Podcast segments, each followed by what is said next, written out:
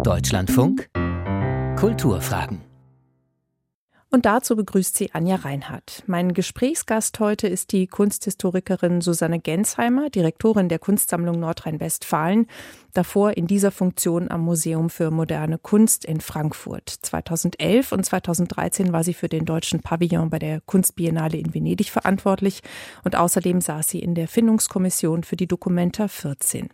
Ich begrüße Sie ganz herzlich, Frau Gensheimer. Hallo. Wir haben uns heute zum Gespräch verabredet, weil wir ein doch sehr großes Thema haben. Wir wollen über die Kunst reden, vielmehr darüber, was wir eigentlich unter Kunst verstehen.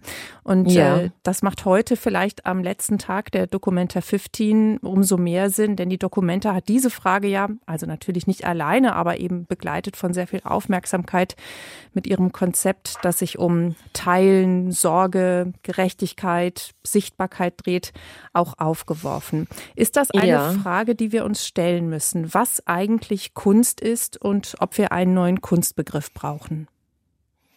Also ich glaube, dass das die falsche Frage ist, wenn wir zu der Errungenschaft zurückkehren, die wir eigentlich schon lange haben, nämlich dass Kunst nicht definierbar ist und dass Kunst etwas formal Offenes ist, ein Raum, der auch inhaltlich erstmal nicht definiert ist. Wenn Sie zurückgehen zu Joseph Beuys, der den Begriff der sozialen Plastik geprägt hat, dann. Und überhaupt von einem äh, erweiterten Kunstbegriff ja auch gesprochen hat. Ja, genau. Dann wird einem nochmal bewusst, wie lange eigentlich schon die Kunst wirklich eigentlich eine entgrenzte ist, eine, die sich nicht auf Formate festlegen lässt, die sich nicht auf Inhalte festlegen lässt und die sich auch nicht auf Funktionsweisen festlegen lässt. Also was wir eigentlich brauchen, ist eine sehr viel größere Offenheit, um dann eben so etwas was Ruren Gruppe auf der Dokumenta vorgeschlagen hat, eben auch als deren äh, Vorschlag für Kunst eben zu akzeptieren. Ich will die Frage vielleicht noch mal ein bisschen anders formulieren. Also mein Eindruck ist, dass sich unter dem Eindruck der sehr vielen und sehr starken Krisen der letzten Jahre eine Sache sehr zentral verändert hat, nämlich Museen werden zu wissenschaftlichen Experimentierräumen. Dafür steht zum Beispiel Thomas äh, Saraceno, von äh, dem Sie ja auch im Ständehaus eine sehr schöne ja. Installation haben an der Decke sozusagen. Museen werden zu Gewächshäusern und zu Aufklärungs- und Schutzorten. Deswegen will ich noch mal fragen, ist das noch Kunst?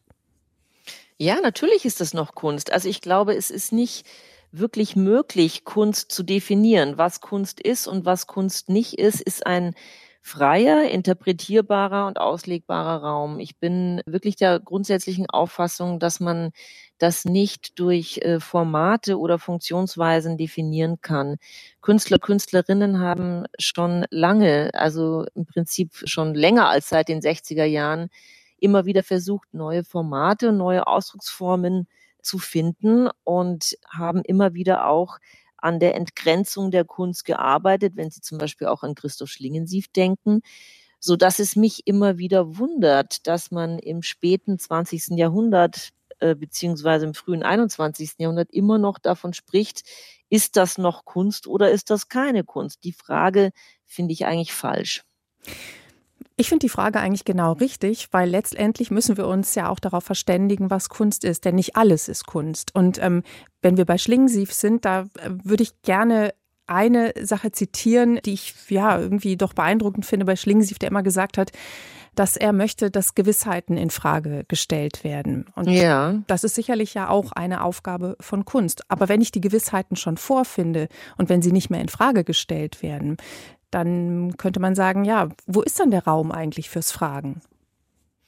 Ja, aber das ist jetzt so, das finde ich jetzt so ein bisschen pauschal formuliert, denn wo ist es denn Ihrer Ansicht nach geschehen, dass Gewissheiten formuliert werden und das Hinterfragen nicht mehr möglich ist. Also wenn das der Fall ist, dann ist es auf jeden Fall keine spannende Kunst.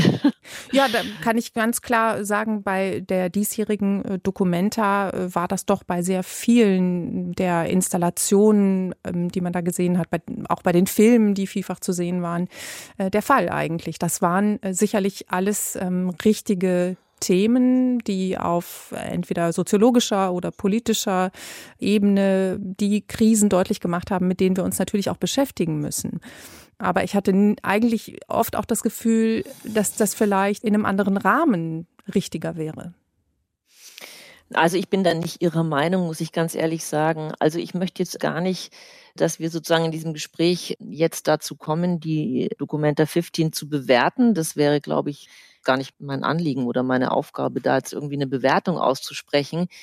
Aber ich finde nicht, also da bin ich nicht Ihrer Meinung, dass deswegen, weil viele der Werke auf der Dokumente einen politischen oder aktivistischen Ansatz hatten, dass das per se keine Kunst ist.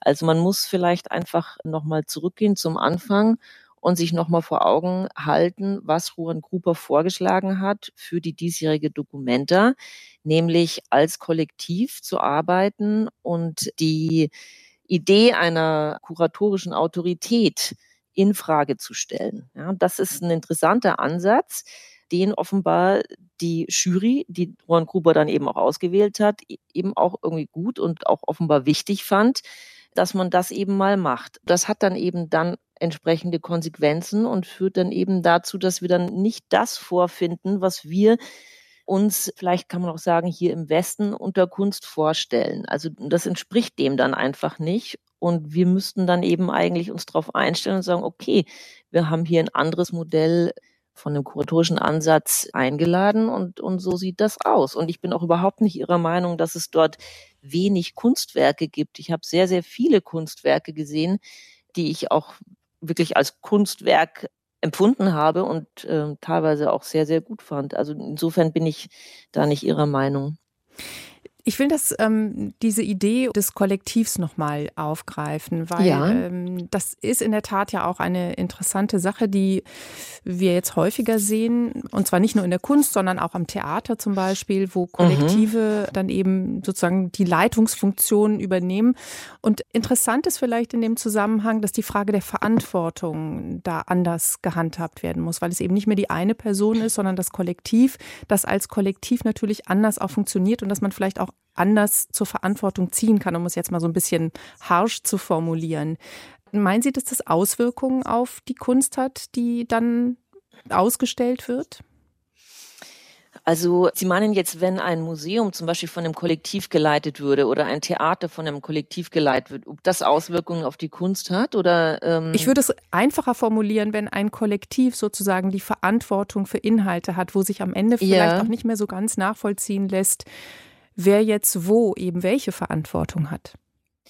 Naja, die, das ist schon richtig. Also die Frage der Verantwortung ist dann natürlich eine sehr virulente Frage, wenn, wenn man als Kollektiv arbeitet. Aber genau darum, glaube ich, ging es auch Juan Gruber, diese Frage eben zu stellen. Ja, es ist ja bei uns in der Kunst so, dass wir auch sehr stark mit Verantwortung auch Entscheidungsspielraum und, äh, wenn Sie so wollen, Macht oder Entscheidungsmacht verbinden. Und das ist, glaube ich, genau das, was Owen Gruppe eben nicht machen wollte und also nicht sozusagen die Verantwortung und die damit verbundene äh, Entscheidungsmacht sozusagen auf eine Person reduzieren wollte. Das war der Ansatz den die vorgeschlagen haben. Das wollte man, man hat sich dafür entschieden und das ist das, was sie gemacht haben.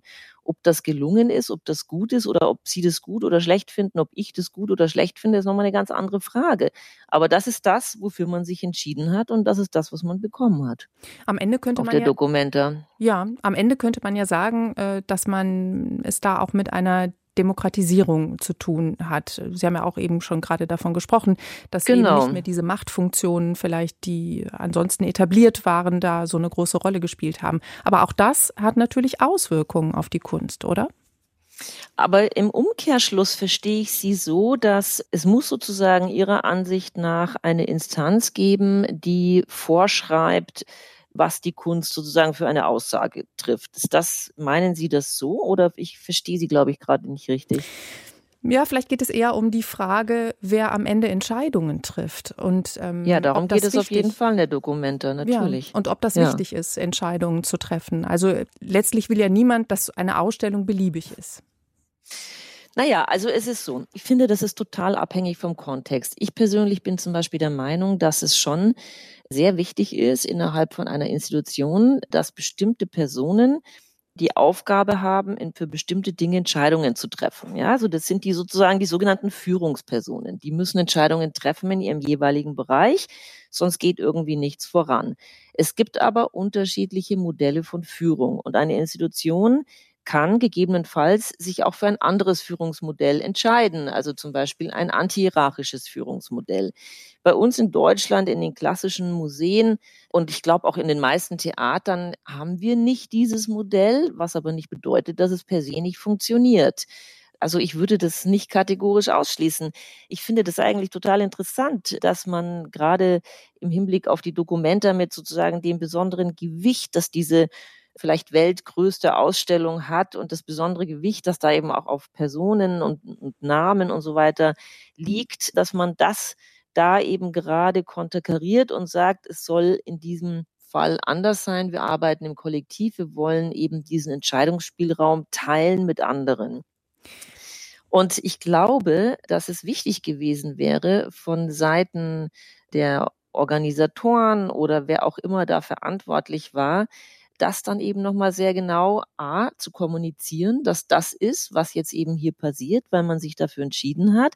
Aber B, vielleicht dann eben auch nochmal eine Struktur zu schaffen, in der das irgendwie noch eingebettet sein kann. Ja, weil, mhm. also da wurden ja Entscheidungen getroffen. Die Dokumente hat Ruan Gruber eingeladen und dann gab es eben entsprechend Konsequenzen. Und da war keine Klarheit, wer für was verantwortlich da ist. Das hätte man eben vorher klarer bestimmen müssen. Ich will noch mal auf einen anderen Aspekt zu sprechen kommen, den ich auch sehr wichtig und sehr interessant finde und mit dem Sie sich als Direktorin eines Museums mit einer großen und wichtigen Sammlung sicherlich auch auseinandersetzen.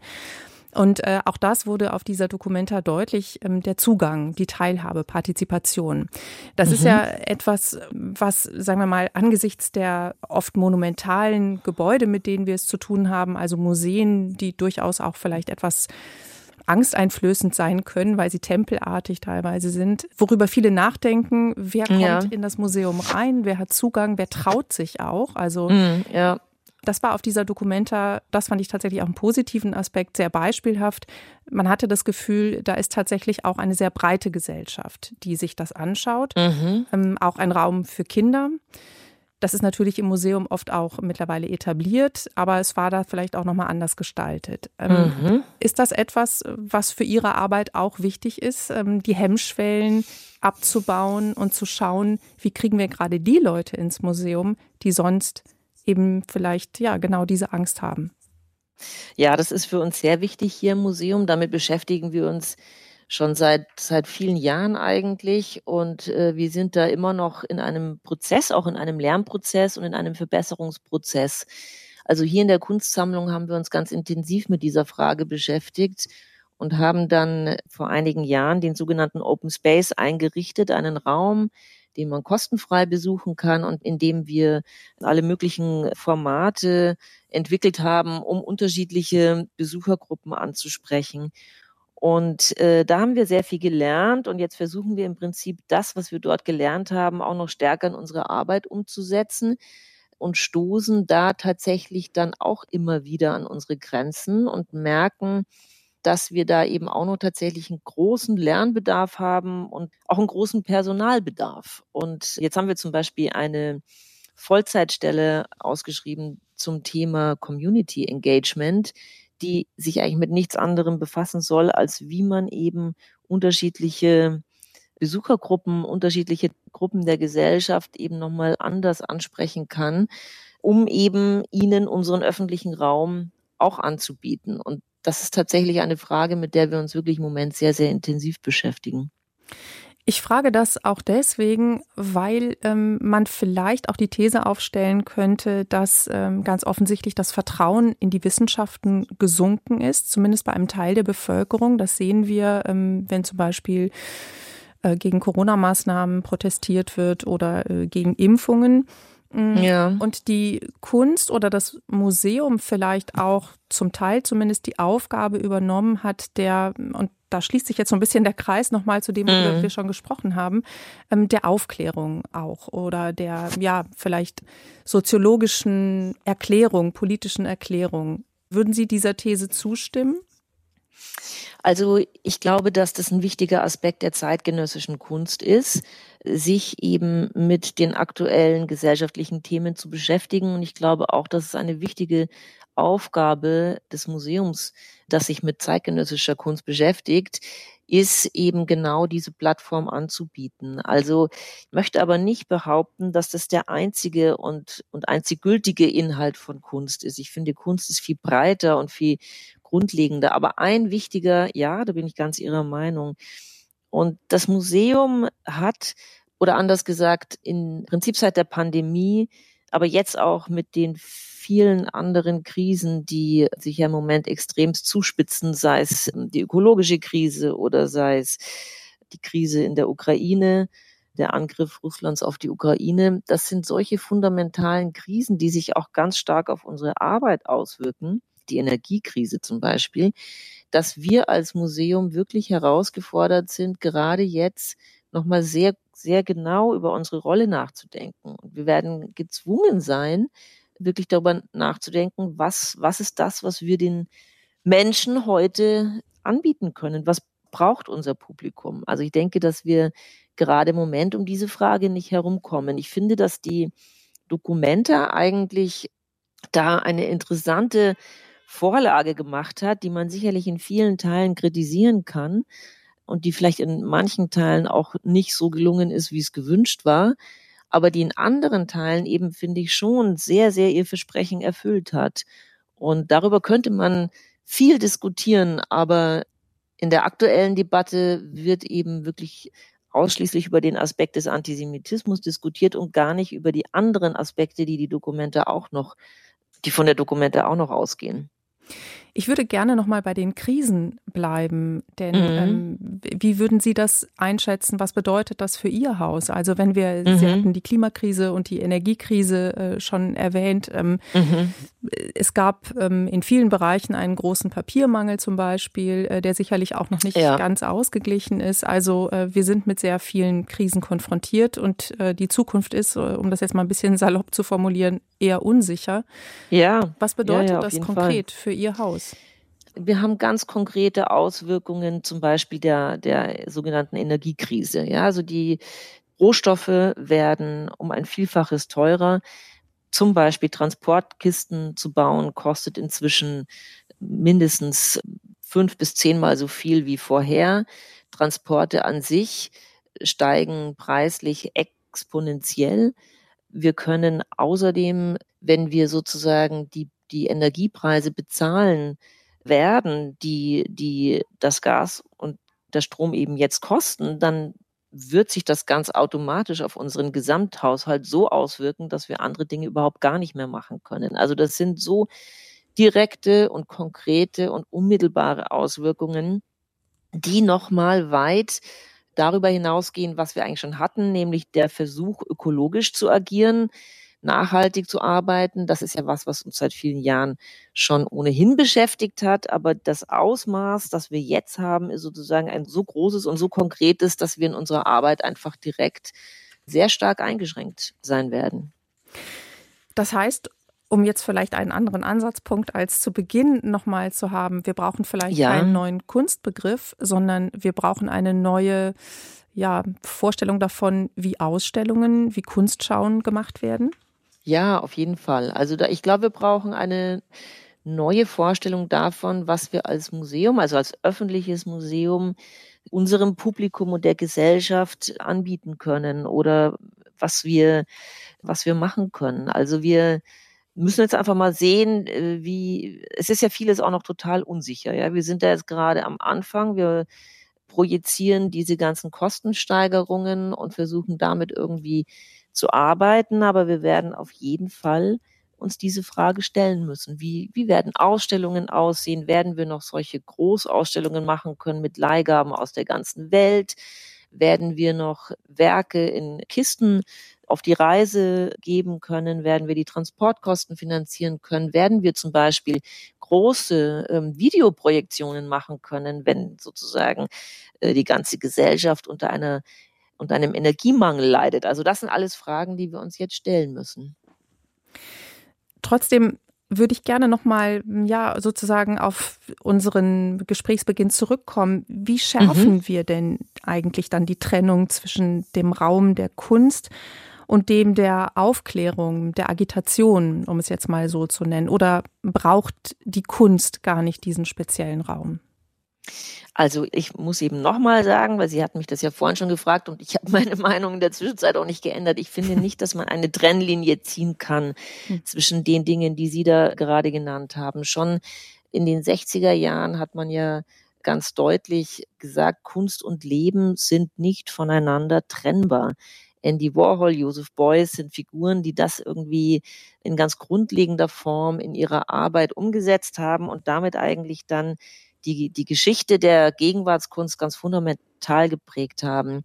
Und ich glaube, wenn wir immer versuchen, die Dinge voneinander zu trennen, kommen wir nicht weiter. Ich fände es interessanter, ähm, mit einer sozusagen Offenheit, sich mit den Dingen zu beschäftigen, mit denen wir konfrontiert werden, ohne dass wir versuchen, sie zu definieren. Denn was bringt Ihnen das, wenn Sie sagen, das ist politischer Aktivismus und keine Kunst?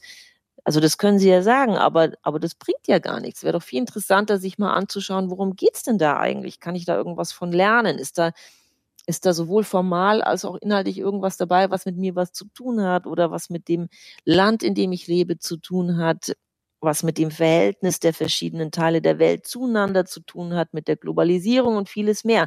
Also ich denke, wir sollten uns wirklich stärker an die Inhalte halten als an die Formate.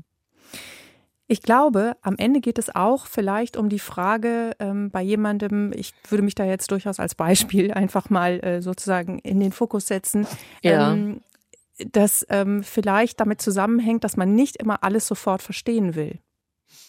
Also Sie hatten ja vorhin gefragt, was ist gute oder schlechte oder weniger gute oder bessere Kunst. Und wenn man Kunst sofort verstehen kann, dann finde find ich sie tatsächlich nicht besonders gelungen. Ja, also Kunst ist ja eigentlich dazu da, genau das zu tun, was Sie vorhin sagten, nämlich Fragen aufzuwerfen. Und das gilt auch für Ausstellungen. Und ich finde, dass äh, jetzt, um nochmal über die Dokumenta zu sprechen, in dieser unkonventionellen Form, die so gar nicht unserem westlichen Kunstbegriff entspricht, haben wir die Gelegenheit, uns mit so vielen Themen zu beschäftigen und sollten das eigentlich nützen. Denn was wir natürlich vorfinden auf der Documenta sind Ausdrucksformen, Kunstformen und Inhalte von KünstlerInnen aus Ländern in dieser Welt, die eben nicht im Westen liegen und die nicht uns nah und vertraut sind, sondern wir haben die Möglichkeit, ganz andere Perspektiven kennenzulernen. Also das war vielleicht wirklich ein Versäumnis auf allen Seiten, dass diese Verständigung über die Inhalte überhaupt nicht funktioniert hat. Ich will Ihnen zum Schluss, Frau Gensheimer, eine Idee ans Herz legen, die natürlich äh, wirklich eine Idee ist, aber die ich eigentlich ganz schön finde von äh, Pierre Boulez, dem Dirigenten mhm. und äh, Komponisten, der gesagt hat, eigentlich müsste man alle Konzerthäuser abbrennen. Also man führt mhm. ein Stück auf, so ein bisschen die Idee von Wagner ja auch gewesen, Bayreuth einfach abzubrennen, nachdem man da eine Aufführung gemacht hat. Das hat natürlich auch mit der Idee zu tun, dass äh, die Kunst, jetzt im weitesten Sinne die Musik eben auch in die Gesellschaft rein muss und nicht separiert in diesem hermetischen Raum stattfindet. Ja, das ist eigentlich, also das mit dem Abbrennen finde ich jetzt ein, ein zu destruktives Bild. Das finde ich jetzt gar nicht so fruchtbar. Aber die Kunst in die Gesellschaft hineinzutragen oder hineinzubringen, das finde ich eben ganz, ganz richtig. Und das ist eigentlich das, was auf der Dokumenta durchaus passiert sagt Susanne Gensheimer, Direktorin der Kunstsammlung Nordrhein-Westfalen, mit der ich in diesen Kulturfragen die Frage diskutiert habe, ob wir einen neuen Kunstbegriff brauchen. Nach uns folgt die Sendung Kultur heute. Ich bin Anja Reinhardt und bedanke mich für Ihr Interesse.